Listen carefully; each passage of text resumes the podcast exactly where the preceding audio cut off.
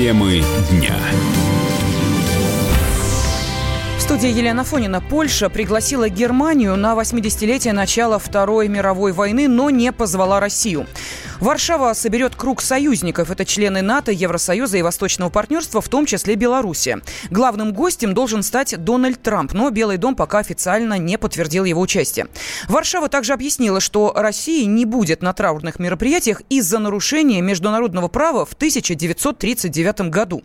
Историк, советник ректора Московского педагогического государственного университета Евгений Спицын считает, что таким шагом Польша подтвердила, Советский Союз не имеет никакого отношения к началу войны. Ну, прекрасно, что они не позвали Россию. Слушайте, это называется, значит, унтер-офицерская вдова сама себя высекла. Во-первых, я никак не могу понять, а что, собственно говоря, праздновать-то? Начало войны, ну, это вообще абсурд. Потому что у нас, например, начало Великой Отечественной войны, это день памяти и скорби, понимаете? Это первое. Второе, то, что поляки пригласили только немцев и не пригласили нас, они тем самым подтвердили тот факт, что это была именно германо-польская война. Советский Союз к развязыванию и этой войны, и Второй мировой войны никакого отношения не имел. Так что мы очень рады, что наконец-то поляки показывают э, чудеса э, или отказываются от скудоумия и принимают совершенно верное решение. Пускай празднуют, ради бога. Я ничего, так сказать, плохого в этом не вижу. Я напомню просто нашим уважаемым радиослушателям, что 1 сентября 1939 года началась германо-польская война, кстати, на стороне Германии в эту войну вступила и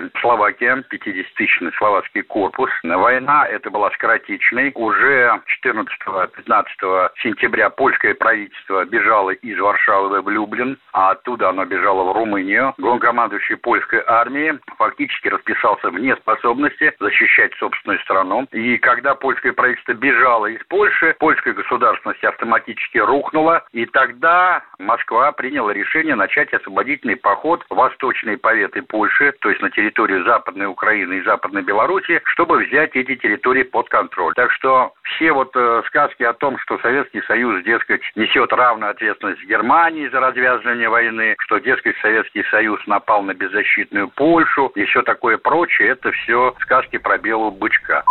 Варшава ежегодно проводит памятные мероприятия в день нападения нацистской Германии и начала Второй мировой войны 1 сентября. Место проведения – Гданьск, который одним из первых был атакован немецкими войсками в 1939 году и присоединен к Восточной Пруссии. Гданьск был освобожден советскими войсками в конце марта 1945 года.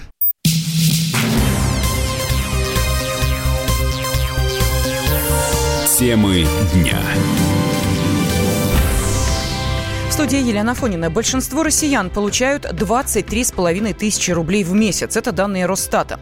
Но речь идет о модальной зарплате наиболее популярном значении выборки. Вот если на предприятии работают несколько человек с окладами 30, 50 и 70 тысяч рублей, модальным значением для компании будет 30 тысяч, встречающиеся чаще всего. Цифры Росстата могут быть занижены, считает экономист, директор Института социоэкономики финансово-юридической академии Александр Бузгалин.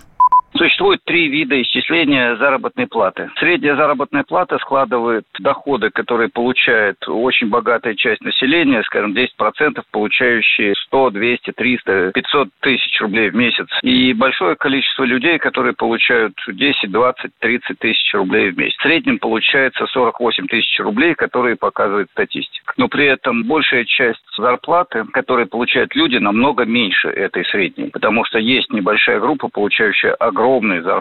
Их в результате складывают со всеми остальными. Вот это средняя заработная плата. Есть так называемая медианная заработная плата, зарплата – это линия, которая отсекает половину людей бедных от половины людей, но относительно богатых. В России 35 тысяч рублей – это медианная зарплата. Меньше нее живет половина населения России. Есть модальная зарплата, чаще всего встречающаяся заработная плата в стране. Причем э, Росстат обследует только крупные и средние предприятия, малый бизнес, индивидуальных предпринимателей, у которых заняты на подхвате люди. Те, кто работает полуофициально и так далее, не учитывают. Поэтому реально она должна быть еще ниже.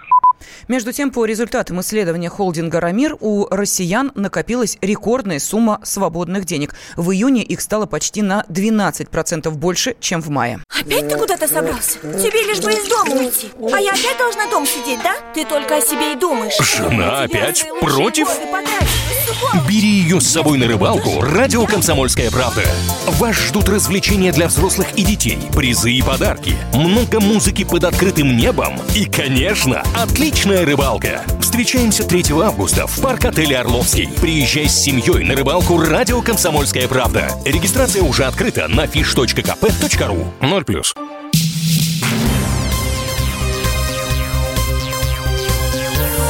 Темы дня. В студии Елена Фонина. В Госдуму внесли законопроект об идентификации пользователей электронной почты. По инициативе сенаторов отправлять письма на электронку можно будет после регистрации через номер мобильного телефона, который привязан к паспортным данным человека. Также предлагается обязать почтовые сервисы ограничивать передачу электронных сообщений с информацией, которая признана запрещенной в России.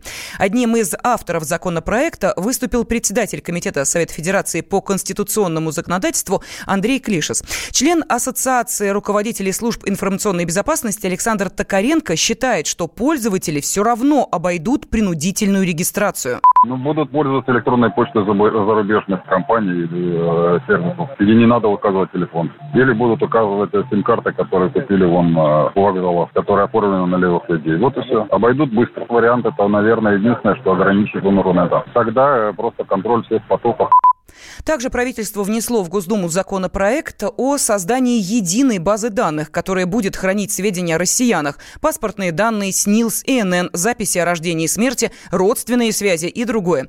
Специалист в области информационной безопасности Аристарх Гутман считает, что могут возникнуть утечки личной информации и подмена данных принципе-то как бы идея неплохая, наверное. То есть, если это будет какая-то централизованная база если это всероссийская будет и так далее. Но тут надо аспекты именно защиты этой информации, надо серьезно очень рассматривать. С каждым, так скажем, отдельным сервером нужно будет, ну, я не знаю, очень, очень серьезные меры принимать по защите информации самого персонала до, собственно, всей информационной составляющей. Утечка информации, я даже считаю, может быть, даже не самое страшное. Тут велика вероятность, что подмены, что страшнее, да, то есть если это сведения из всех ведомств, Э, то вот именно подмена информации тоже очень важный аспект. Плюс это очевидно, что у любого ведомства будет вся информация из других ведомств. Сейчас очень часто, кажется, происходит именно из-за того, что из, из одной структуры не доходит информация до другой по каким-либо причинам. А пока это, мне кажется, только теория может быть. Предоставлять личные данные будут МВД, Минобороны, Миноборнауки и другим ведомствам. Комсомольская правда представляет. Как тебя зовут? Давид Шнейдров Давид. Почему тебя назвали Давидом? Мама говорила, что звезда родилась. Давид, мы делаем тебе предложение, от которого невозможно отказаться синяя или красная таблетка? Я возьму большой куш. Окей, тогда ты пустишься во все тяжкие. Мы всегда платим долги. Самые лучшие фильмы и сериалы по субботам в 9.00 с Давидом Шнейдеровым. Целых два часа смотрим кино по радио.